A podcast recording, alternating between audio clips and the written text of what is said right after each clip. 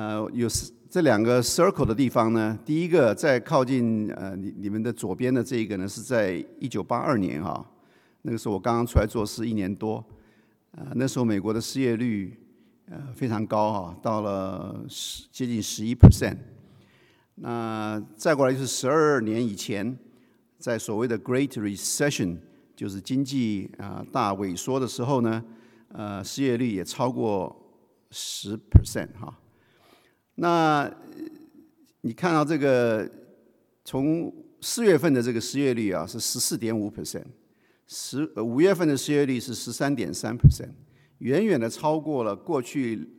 呃在美国。从二战到现在七十多年来的所有的这个数据里面的两个 peak 还要高的很多。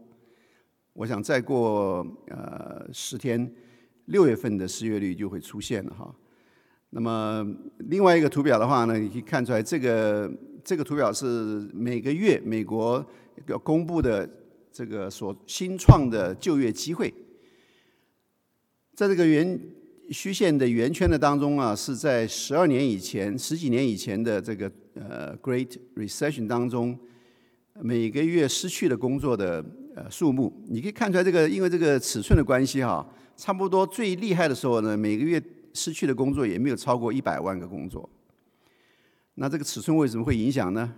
因为在四月份，全美国失去了两千万以上的工作。那这两千万以上的工作不错，不完全是。lay off 有一份有些是 furlough，furlough 的意思就是说工作还在，现在没有办法付你的工资。那么，所以到了五月份的时候呢，又忽然间增加了两百五十万个工作回来。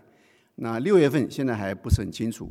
基本上来说，全美国四到五个人当中就有一个人不是失掉工作，就是被 furlough，暂时失去工作。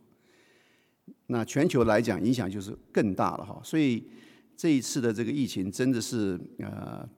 重创了全世界的全球的经济，也使因为如此，也使整个政治情势产生了很大的影响。那么在这些情形之下呢，我们观察我们周遭的人，可能包括我们自己啊，很明显可以看出来，啊，我们有下面几个心理状态：第一个就是焦虑 （anxiety），第二个就是疲累 （exhaustion） 啊，第三个是害怕 （fear）。第四个是不安啊，insecurity。那我也听过人家说，其实比这个病毒传播的更快的、更广的呢，就是人的这些心理状态。我想这句话有相当的真实性哈。那呃，我们从这一次的疫情影到我们今天的影响来看的话啊，我们呃可以从这个表，我们来从两个角度来看。第一个，从人的角度来看，很多人认为说这个事情是一个属世的一个事情。那么这个瘟疫，这个 pestilence 啊，是自然发生的，因为病毒的产生。那么以人的这个知识、人的科技，啊，终可以把它解决啊。这个是从人的角度看。但是如果从神的角度看，这个整个疫情，我们从基督徒的角度来去思想的话呢，这个事情并不是只是一个属世的事情而已，是一个属灵的一个征战。它所造成的主要的原因呢，是人的罪跟人必须要有的悔罪，就是 penitence。而且这个事情不是偶然发生的。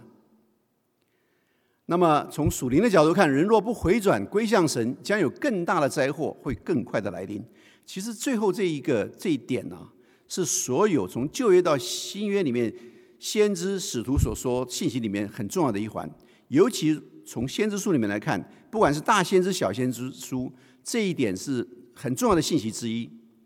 这些先知就呼召人回转归向真神，离弃罪恶，否则的话，有更大的灾祸会更快的来临。啊，那我想我们今天作为信徒，在这一点上必须要有一个呃非常清楚的一个看见与认识。举世的罪孽不胜枚举，基本上来讲是远离真神啊。拜偶像啊，异教、邪术、异端，整个世界罪恶充斥。圣经里面写的非常清楚。如果我们仅仅看加拉太书五章二十节、二十一节，也可以看得出来，提到了仇恨啊，这个增进啊，记恨、恼怒、结党纷争、嫉妒、凶杀、醉酒、荒宴等等。还有许许多多的地方也让我们看见人罪恶的光景。整个世界如果从人的角度来看的话呢，是不公不义啊。那么这边我只列出了这几项：种族歧视、啊族群排斥、权势至上、仗势欺人、贪腐堕落、道德沦丧、贫富悬殊、世态炎凉、唯利是图、人心不古。我想，人在神的面前。这样多的罪完全站立不住。等一下，我们可以从分享的信息当中可以看出来这个严重性啊。那么在就业的当中呢，有三次明显的记载了瘟疫的事情啊。那现在这个表呢，就把这三次瘟疫呢并列出来，来做一个比较。那第一次是在民数记十七章四十一到五十节，那个时候以色列人刚出埃及，在旷野当中，向呃。摩西跟亚伦发怨言啊，那么这个时间啊，大概是在主前一千五百年左右，地点是在呃西奈半岛的旷野。那么亚伦这个呃遵照摩西从神那边的这个训示呢，是拿了香炉，盛上坛火，为民赎罪，这个瘟疫就停止了。在那个瘟疫当中，死亡人数是一万四千七百人。那当时以色列人口大概是两百万哈，大那个男女老少，所以死亡率大概是在这个每呃十万人当中呢，有这个七百三十五人哈，七百三十五人。那第二次记载是民数记二十五章，啊，以色列人在呃蛇亭拜巴利皮尔啊，那这个也是在跟第一次。时间差不多，也是在旷野。呃，这个事情，这个瘟疫的停止呢，是因为菲尼哈拿枪刺透了行营的以色列人和米甸的女子，以色列人死了二两万四千人，所以大概每十万当中有一千两百人呃死亡啊。那第三次记载呢，就是今天我们的主题啊。那记载在撒穆尔记下二十四章跟历代之上二十一章。提到了大卫点属以色列人和犹大人，那个时候大卫为王，所以应该是在主前九百九十年到呃这个九百七十年，他做王四十年，这这个事情的发生大概是他的后期，所以这边列了二十年的时间。那地点是在以色列全地。那这个瘟疫的停止呢，是因为大卫认罪悔改，然后为啊。耶和华设坛献上了燔祭跟平安祭。三天的瘟疫，以色列人死了七万人啊！那当时的人数大概人口大概五百万左右了，所以在每十万人当中死了一千四百人。那如果照我们今天来看的话，全世界来讲的话，这个这个全世界现在目前的死亡率。各国不大一致哈，比较厉害的国家大概每十万人当中有五百人，美国就接近这个数字哈，所以好像这个从这个死亡率来讲还没有当时那么严重，但是从今天我们的角度来看的话，已经是面临了相当大、相当大的问题。那么在新约当中呢，呃，明显的提到了这个在启示录第六章里面，在七印七号七碗当中的前面的七印当中第四印里面提到了。讲到了说，有人类要面临刀剑、饥荒、瘟疫、瘟疫或者死亡、野兽杀害地上四分之一的人，哇，这个是不得了的事情哈！今天我们还没有面临到这样大的一个一个大灾难的时候啊，但是从旧约的三次的瘟疫的记载，跟在启示录里面这样的记载，使我们所有的信徒不得不警惕啊，真的要非常非常的重视所我们今天所面临的这些问题。那么，如果说我们呃集中我们的呃这个思想在今天的第三个这个瘟疫的记载旧约里面哈，也就是撒母耳记下二十四章跟历代志上二十一章的对比呢，我们先来看一下这两处的记载很有意思哈。那不完全一样，那我们读经的时候有时候会产生问题。首先，我们要看出来这两卷书的这个记载哈，作者呃撒母耳记下呢，一般是拿单和加德所写的，那这个。在历代志上二十九章二十九节很明显的记载，那时间大概是在主前九百七十年左右。那历代至上呢的这个成书呢，成的这个书卷呢就比较晚哈，它是在呃以斯拉，那以斯拉我们可以知道是在贝鲁回归之后，所以大概在主前四百五十年左右，因此历代至上的这个成书啊，比撒母耳记下的成书呢，这样看起来的话呢，要在五百年之后了哈，这个是第一点，它的这个一个比较。那么，如果我们看这个有关大卫得罪了神哈，这个数点以色列人这个事情，在这两章的记载不完全一样。在历在在沙漠耳记下二十四章呢，讲到耶和华又向以色列人发怒啊，就激动大卫，就是 incite David 去叫他去这个数点去去这个 count 这个以色列人的数这个这个这个数字。那历代之上二十一章呢，讲到说撒旦起来攻击以色列人，激动大卫点数他们。那这两处的记载不大一样哈。那呃仔细来看的话呢，在以斯拉基本上把这个整个事情，大卫等一下我们看出来他犯罪了，那给魔鬼留了地步，因此这个撒撒旦起来攻击这个以色列人，就来这个激动大卫来点数人民。那但是这个以色列又向以色列呃耶和华又向以色列人发怒，这一点我们等一下稍微再谈一下哈。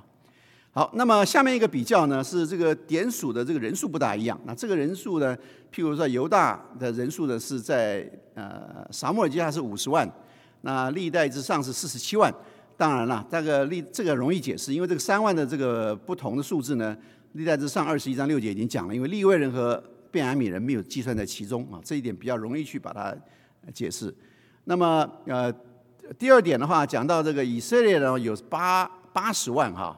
那在撒母耳记下记载，历代之上记载了一百一十万。一般的这个解释是认为说，有三十万这个这个不同呢，是所谓的这个 reserve。那这个并没有呃，在撒母耳记下没有把它列在正式的军队的当中啊。那总所以这个人数的不一样，这两处的五百年的这个不同的时间记载，实际上有这样的不同。那么饥荒的年数呢，也也出现一个不同哈。这个撒母耳记记载的是，呃，神要他选择三个三个这个选择，其中有一个说是七年的饥荒，但是历代之上说是三年的饥荒。那一般的这个圣经的学者认为说，这两处记载的不同呢，以后面的三年可能比较这个合理。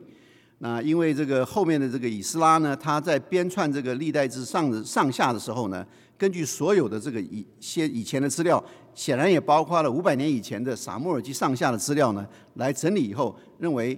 这个比较合理。那我们如果说从这个呃这个经文上下来看的话，三年是三年的饥荒，三月是受敌人追赶三月，三日这个瘟疫，这个属于三三三是比较合理的一般的解释。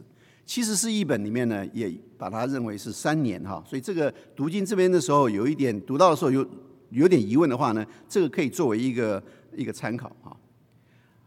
那么还有一个不同的话呢，是讲到了大卫购买这个禾场啊，这个禾场后来就是圣殿的所在哈。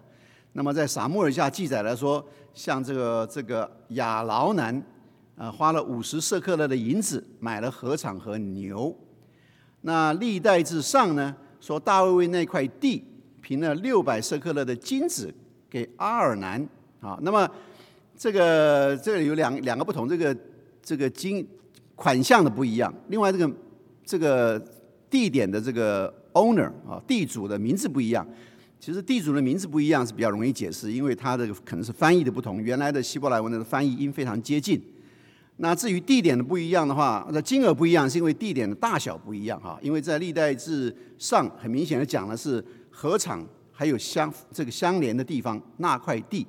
那么呢，这个，所以历代之上所购买的地方呢，不是只有撒母耳记下所记载的禾场和牛而已哈。所以大家在读这两处经文的时候，如果出现这样的一个发现有这样的对比，有这样的不同的话呢，我想这一张 slide 可以给大家做一个参考。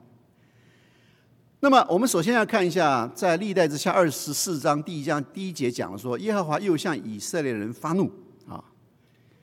那么这件事情，这个我们。怎么去了解它呢？如果从二十历代之下二十四章来看这个经文的话呢，我们只有从上文去看，因为二十四章是在历呃撒母耳记下的最后一章了啊。那往上文看的话呢，呃，撒母耳记下二十三章呢是大卫的遗言，撒母耳记下二十二章呢，是大卫对神的一首颂歌啊，最后写的一首颂歌。这首颂歌呢，跟诗篇十八篇几乎雷同啊，差不多是就是一样了啊。那圣经里面把这两处地方记各各记载了，也是很有趣的一件事情。所以再往上看，就要看到撒母耳记下的二十一章了。撒母耳记下二十一章呢，提提到了一件事情，说大卫年间有饥荒。一连三年，大卫就求问耶和华，耶和华说：“这个这饥荒是因扫罗和他流人血之家杀死畸变人。原来这畸变人不是以色列人，乃是亚摩利人所剩的。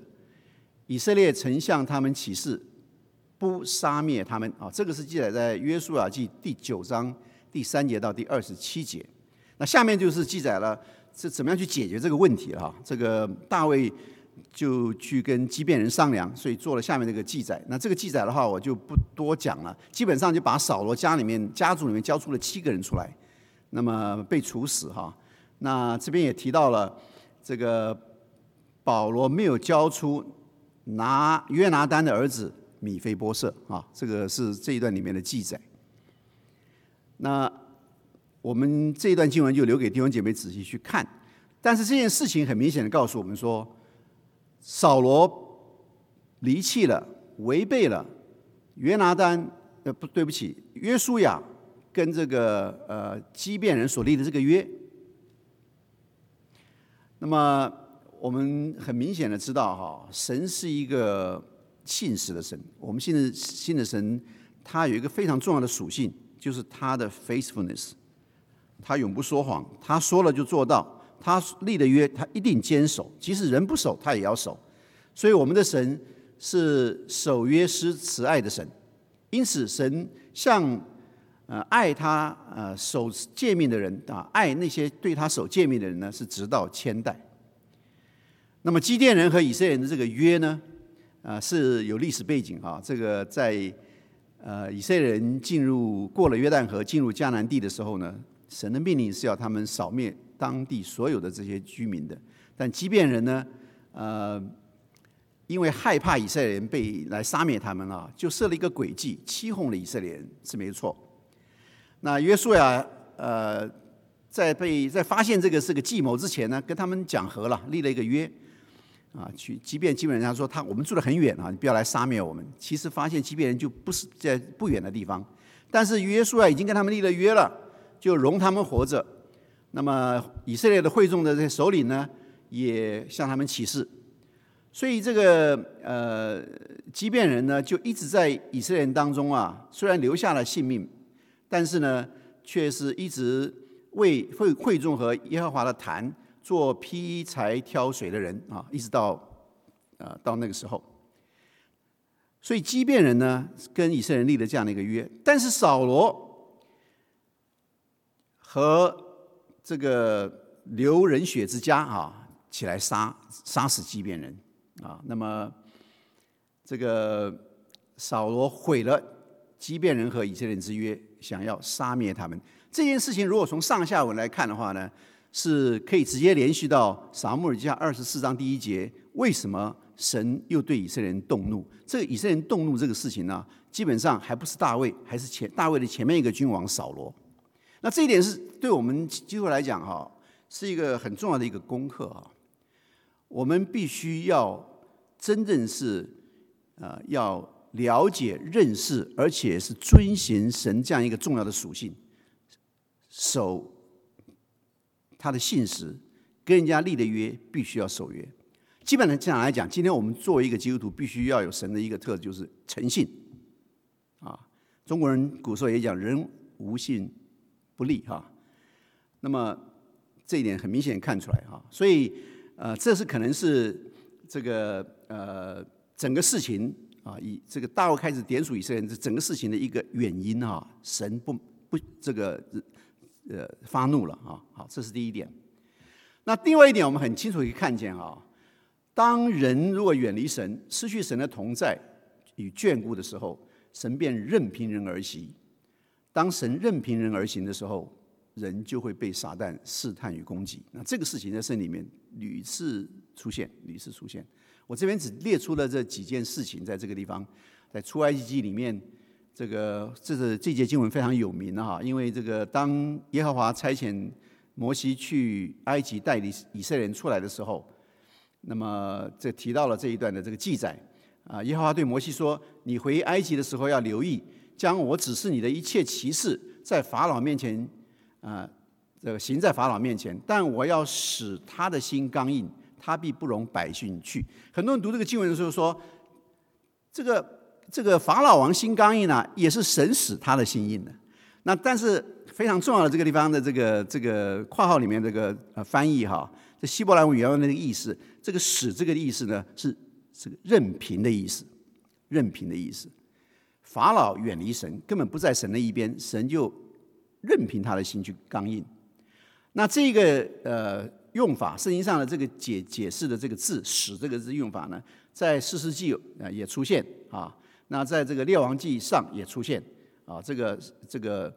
呃，神使恶魔进入这个呃当中，神使神使谎言的灵啊入了这个这个以赛王的心先知的心中。这些“使”呢，就是任凭的意思哈。我们这样解释就不会有混淆的意思了。基本上啊，圣经上告诉我们说，神是。守约是慈爱的神，这个所谓“使”这个字呢，解释为任凭是最好的这个去解经、最好去认识的方式。那么这个礼拜三，过去礼拜三，我我们教会的这个呃网上的 Zoom 的祷告会，思祥长老也分享了这个诗篇八十一篇，也也提到了这个地方这这句呃这个用法哈。那这个地方我们可以看出来，也是讲到了以色列人的光景啊，说我是。呃，我是耶和华你的神，曾把你从埃及领上来啊。那么无奈我的民不听我的声音，以色列全不理我。第十二节诗篇八十一篇十二节说：“我便任凭他们心里刚硬，随自己的计谋而行。”啊，你看到没有？这个地方神人要远离神了，失去了神的同在与祝福，神就任凭我们而行。其实这就是我们人现在的光景。好，那我们再进一步来看这个大卫。为什么会犯了这个罪？哈，那大卫何属以色列民？我们现在集中在历代之上二十一章来看的话呢，提到了撒旦起来攻击以色列人，激动大卫数点他们。哈，那这边提到了一个字呢，在在这个 NIV 里面提到了这样的一个字，是这个呃呃 insight 啊，King James 也提到是 insight，就就是来激动大卫。啊，大卫就下了命令给他的这个元帅约押了哈，要他去数点数以色列民，从别是巴是在以色列的南部南端，到但是在以色列领土的北端，以基基本上就是全国你够去去数，啊数什么呢？就点数以色列，基本上是数他能够拿刀的哈，那个能够作战的打仗的。那这件事情很有意思的是，这个约押呢，在呃历代志上二十一章很明显的记载呢。他不喜欢这件事情啊，那不喜欢这件事情，那这就是圣经里面蛮有名的所谓的这个啊，Joab's remonstrance，这约押的一个照翻译来讲是忠固跟进谏啊，给这个大卫王的一个忠固跟这个这个进谏，就是向他这个进谏说为什么要这样做？那根据提的非常好的理由。来表示跟王的不同的意见，当然了，王命难违，对不对？在这边说王的命令胜过约押，约押只好服从王的命令去了，走遍以色列，然后回到了这个耶路撒冷啊。那么下面这个图也让我们看出来他的这个呃，看出他的这个点数以色列人的这个情形哈。这个图呢，呃，大家要看最外围的这个路线图哈，这好几个路线图。看最外围的那个路线图的话，可以看出来，呃，他从这个这个图表的呃南边的中间的耶路撒冷，他先往东走，过了约旦河，啊，到约旦河的东边啊，然后再往北走啊，一直走到，其实他越过了旦啊，他到了推罗西敦，其实已经越过了这个以色列的领土的这个范围，往更外面走了一点，然后再一路往南走，再走到了这个这个别斯巴哈，然后最南边，然后再往。北回转过来，回到了这个耶路撒冷啊，回到了耶路撒冷。那这个耶沙漠耳记下二十四章也提到了说，他一共花了九个月零二十天，九个月二二十天，他就回来了哈。那么在这个点数以色列人的这个事情上啊，其实呃我们可以看得出来，在圣经的当中啊，在圣经的当中的点数以色列人这个事情也被记载过几次哈。前面两次都是在以色列人出埃及在旷野里面所经历经经过的事情。那第一次的记载是《民数记》第一章啊，这个一呃里面所记载的。那那一次的记载呢，是以色列人刚刚出了埃及啊，所以要点数以色列人呢，到底有多少能够打仗哈？那么，所以呃，他的目的是非常明显，而且是照着耶和华所吩咐摩西的啊，是耶是神的命令。那第二次呢，是在《民数记》的后面二十六章里面所记载的。那那一次呢，提到了瘟疫之后，这个瘟疫呢，就是我们刚刚提到的第二次旧约里面提到的瘟疫，就是以色列人在这个蛇亭拜了巴利庇尔之后啊，那么神又下了一个命令，要以色列人点数他们了。那这次的点数呢，也是呃，除了要打仗，呃，能出去打仗的有多少以外，其实还有一个目的，就准备开始为以色列人在进入迦南地之后分地为业的时候，他以他的人数。来作为一个一个一个原则，所以那个时候那一次的这个点数也是神的命令。那第三次这边我们提到了大卫来点数，可就完全不同了啊。那么这一次他的点数呢，完全是因为魔鬼的攻击。那魔鬼为什么会攻击他呢？啊，那为什么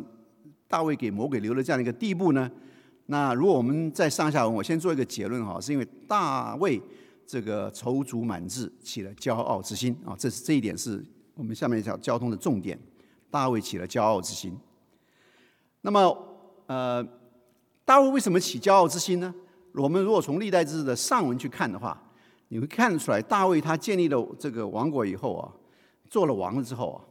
啊，啊，继那个这个，因为扫罗阵亡了以后，他做了以色列的王之后，啊，他神与他同在。他在许许多多的战役当中啊，屡次的击败敌人。那这一段的记载，包括这个历代志上的十八章啊，一直到二十章里面，你看他屡次的击败了非利士人、摩亚人、亚兰人、以东人、亚门人啊，然后这可以说三败这个非利士人，以这个以色列人最大的这个敌人。那么这个地方经的记载都提到了说，大卫无论往哪里去，耶和华都使他得胜。那么，所以大卫这个经文记记载两次哈，一次在十八章的第六节，一次十八章十三节。因此，大卫之所以能够有这样子这个呃战功哈，能够稳定整个国家呢，其实是神给他的祝福。然而，大卫踌躇满志，起了骄傲之心，因此给魔鬼留了地步，让魔鬼来 inside 来激动他的心啊。所以，出于自己的私意，去这个呃。犯罪，所以大卫在圣经里面啊，在旧约，尤其在撒母耳记下里面记载了两次他的干罪哈。这那这个是第二次，第一次干罪我们都很清楚啊，是在撒母耳记十一章里面，那他这个与八十八，然后又这个呃杀了这个八十八的这个先生哈，这个乌利亚，所以这个我们都很清楚。那么如果说我们从这个经文来看的话，我常常喜欢跟弟兄讲，里面交通就是约呃这个呃。呃，约翰一书二章十六节，这是魔鬼的三大利器哈，肉体的情欲、眼目的情欲跟今生的骄傲。那么这个三大这个利器在第一次干罪里面已经出现了，但是不明显的是什么呢？是今生的骄傲。其实今生的骄傲啊，是真正的根源所在啊。所以呃，保罗也在跟跟林多前书十章十二节，为与弟兄姐妹分享说。我们自以为站立的稳的，需要谨慎，免得跌倒。大卫这个时候，他的大将在外作战，准备要攻陷击垮亚门人的时候，他却没有在前线征战。为什么？他的骄傲的心态已经出现，因此犯了第一次的干罪。那这个第二次的干罪呢？就是这个大卫何属以色列民这件事情啊，这件事情。然而，这个事情大卫很快就知道了，他犯了罪了啊。所以在这个。呃，历代之上二十一章里面第八节就很明显看出来，他祷告神了，他祷告了。这个大卫很重要的一点是他每次这看出来，他知道他犯罪以后呢，他一定回到神的面前来认罪悔改。啊，那呃这一次他也不例外，他说我行这事大有罪了啊，他说 I have sinned greatly 啊，那然后求神除掉仆人的罪孽，因为他说我所行的甚是愚昧啊，所以大卫第一次干罪里面的这些记载啊，在撒母耳上十一章，当时来提醒他的这个这个呃先知是拿单啊，那他也做了非常有名的诗篇五十一篇，来表示他的认罪悔改之心，神赦免他。那么第二次在呃历代志上二十一章里面所记载的，他也承认自己犯罪了，因为因为骄傲去点数以色列民，这个事情牵涉到的先知是加德啊。那么加德从神那边领受了这个呃这个启示命令，告诉大卫要怎么行啊。这个是在这两处记载里面非常清楚的。因此，这个神就给他三个灾，让他去选啊。三年的饥荒。三个月被敌人追杀，三天的瘟疫。那大卫很明显的选了后这个最后这个第三个选项。那因为他前面已经遭遇过三年的饥荒了，遭遇过一次了。那他觉得在跟敌人打仗被敌人追杀，他一生当中被他的仇敌追杀过不少次了，他也不愿意再，他就说我宁愿落在耶和华的手里，因为他知道神有丰盛的怜悯。所以他说，他接受三天的这个瘟疫，那么所以瘟疫就来到以色列人当中，以色列人就死了七万人，啊，死了七万人。那这个事情怎么解决呢？当然，啊，就从大卫从神那边领受了命令，足坛献祭来解决。那足坛献祭的这个地点，在撒母耳记下。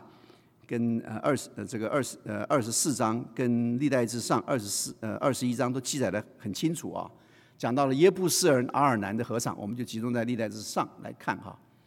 那么讲到了这个呃耶布斯人阿尔南啊这一段的这个记载，那大卫呢这边的记载，我觉得历代志上记得非常的这个清楚，而且也是蛮惊心动魄的哈。那这个地方。讲到了神差遣使者去要灭耶路撒冷，刚好灭的时候呢，耶和华看见就后悔了。我们的神后悔了哈，这个改变心意了。看神的慈爱是何等的大，就不降这个灾了。然后就吩咐灭城的天使说：“够了，住手吧。”那之后耶和华的使者站在耶布斯人阿尔南的河场那里啊。那么大卫就举目看见这个耶和华的使者站在天地间啊，你看到站在天地间。手里有拔出来的刀，身在耶路撒冷以上。大卫和长老啊，这边很明显看出来，不是只有大卫一个人，穿穿麻衣，面伏于地啊。大卫就祷告了，跟神说：“吩咐点数百姓的不是我吗？我犯了罪，行了恶，做了群羊。呃，这些群羊做了什么呢？愿耶和华我神的手攻击我和我的富家，不要攻击你的名，降瘟疫于他们。那么耶和华的使者。”耶和华的使者呢，吩咐加的去告诉大卫说，要他上去到耶布斯人阿尔南的河场上，为耶和华筑一座坛。那大卫就照着加德奉耶和华所说的话上去了。啊，这个地方很明显的可以看出来哈，这个大卫认罪悔改，而且遵照了神的吩咐与命令。这边讲到说，他 in obedience went up 啊，去做这件事情啊。去为耶和华筑一个坛，那这个这个地点哈，我们稍微再提一下，在历代之下三章一节很明显的讲出来，这个是在摩利亚山上啊，摩利亚山上。那么这就是后来他的大卫的儿子所罗门给他建圣殿的地方。那这个地方呢，如果再往前推到这个创世纪二十二章十二节呃一到二节里面提到了说，这个当时候。呃呃，亚伯拉罕献以撒的时候呢，就是往摩利亚地区，所以这样追溯看起来，当时这个呃亚伯拉罕献儿献这个以撒的地方呢，就是后来大卫现在要足坛献祭的地方，也就是后来圣殿所在的地方。那这个图示就很明显让我们看出来哈，这个这个图的话，在下端是讲到了大卫城，再往上走那个那个山顶上的话呢，就可以看到哪。啊，这个亚拉南的这个河场，好，然后整个地方呢，就成了后来摩摩利亚山成了圣殿的所在地啊，圣圣殿所在地。那么，所以大卫就跟阿尔南讲了哈，这个就要买要买他这个地啊，筑一座坛，使民间的瘟疫止止，那这一段对话呢，比较重点的就是这个这个阿尔南说：“王，我什么都可以给你啊，都送给你。”但是大卫对阿尔南说：“不然，我必用足价向你买啊，我不用你的物献给这个呃耶和华。”那这有点，这个这个阿尔南是耶布斯人呐，坦白讲不是犹太人哈，所以他说这个大卫说：“我不用你的物献给耶和华，也不用白得之物献为凡祭啊，他要付上他的代价。”你可以看出来，这个我们人呢做了什么事情都要付上代价的哈。好，那大卫在那里为耶和华筑了一座坛，献燔祭和平安祭，求告耶和华啊，耶和华就应允他，使火从天降在燔祭坛上。二十七节，耶和华吩咐使者，他就收刀入鞘，瘟疫就止住了。我们怎么样子能够面对今天的情形呢？这个这一段经文告诉我们是什么呢？我们在神的面前要向神认罪悔改，要向神献上燔祭和平安祭。那今天我们没有献祭这个仪式了。如果我们从燔祭和平安祭的这个内容来看，这边的旧约的五祭，我们只看这个两个。这个燔祭呢，基本上是自动自发的一个敬拜行为，啊，为属一般误犯的罪，啊，是人向神表示敬虔、委身、完全献上自己。巴不得我们今天每位信徒在经过这个疫情的时候，我们真的在神的面前能够反省自己。能够有罪的这样神认罪，隐而未现的罪，求神让我们在他的面前，这些都显示出来。然后我们要向神表示完全的敬虔、委身，献上我们自己，认罪悔改。平安祭呢，也是一个自动自发的所呃这个敬拜的行为，是出于一个感恩的心啊。那这边还提到了这个这个呃平安祭还有一一个特点，就是跟弟兄姐妹与人共享。啊，这个一个 fellowship 的一个祭，那这一点也很值得我们重视，因为我们今天这个情形下，我们要一个感恩的心，要与所有的弟兄姐妹一起来维持我们的这个 fellowship，啊，来同享神赐给我们的恩典。好，那我做一个结论哈，这个瘟疫和悔罪，pestilence 跟这个 penitence，第一个我们要认识神，因为我们人的犯罪。任凭我们而行，我们人一定要认罪悔改。我们同时要知道，我们的神是守约、是信实的，守约是慈爱的。因此，我们必须要信守我们对神的呃所做的这个 commitment 哈，委身。而且，我们人一生的当中也要有诚信啊，守约、有信、有信，能够信实。当我们认罪悔改的时候呢，约翰一书一章九节告诉我们说：我们若认自己的罪，神是信实的，是公义的，必要赦免我们的罪，洗净我们一切的不义。神必然会赦免我们的罪。最后，我再用几节经节啊，来跟弟兄姐妹一起来勉励哈。在历代之下第七章啊，这段经节是我们在祷告的时候，礼拜三祷告的这个祷告信上一开始都是一定有的哈。那也那这个经文。也非常奇妙，这么多年，呃，去去年我想去年开始用吧，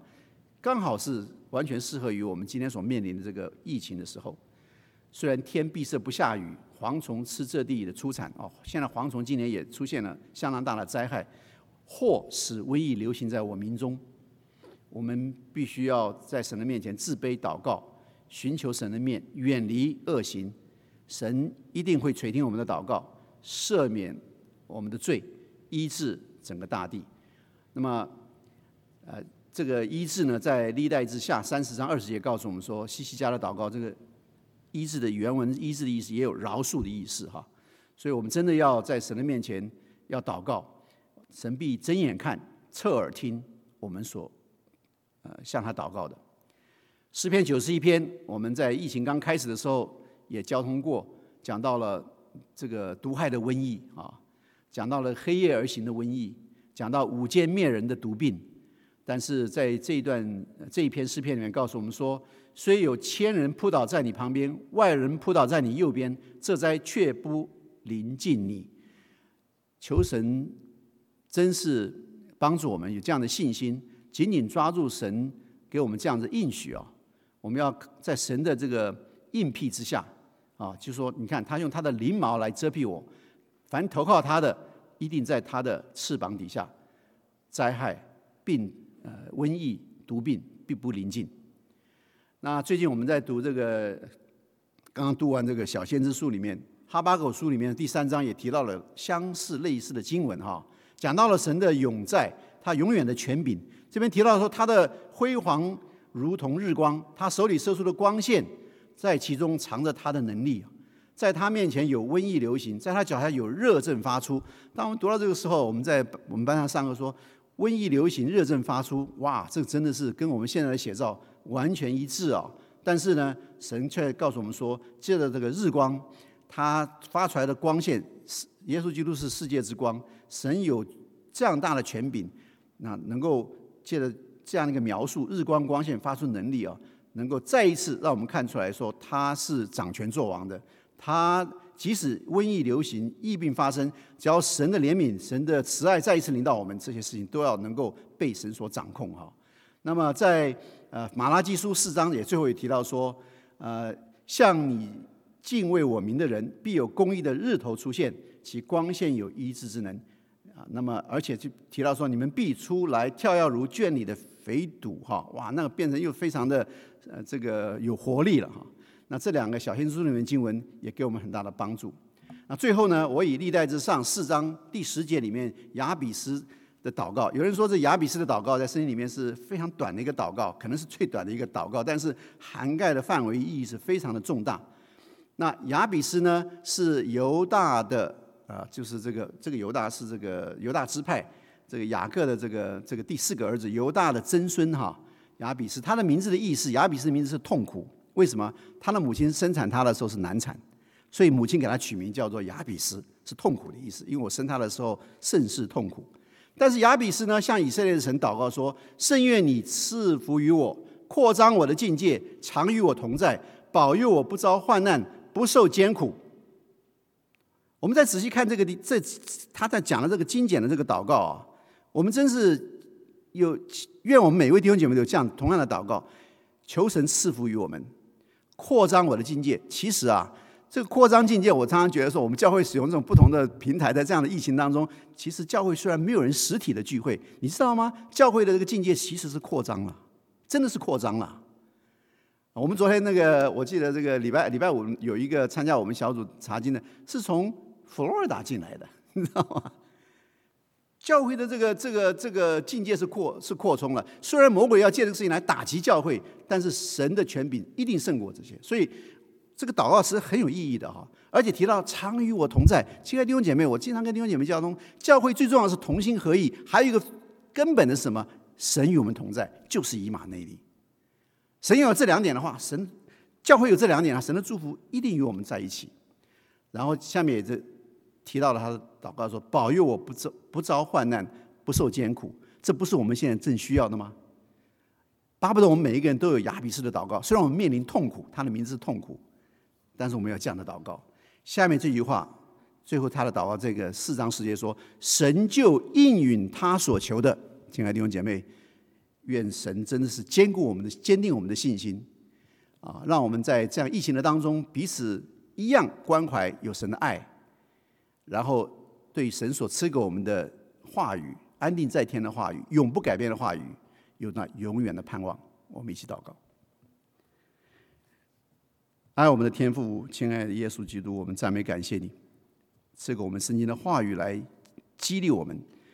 来帮助我们。在世上的难处啊，都是要过去，但是主求你坚定我们，让我们有信、有望、有爱，在这个呃困难的期间当中，仰望我们的神。愿以马内利与你与我们同在，保守我们每一位弟兄姐妹、我们的家人、我们的亲人。也有机会让我们能够扩展神的呃国度，愿一切的荣耀赞美都归于你，奉耶稣基督圣名，阿门。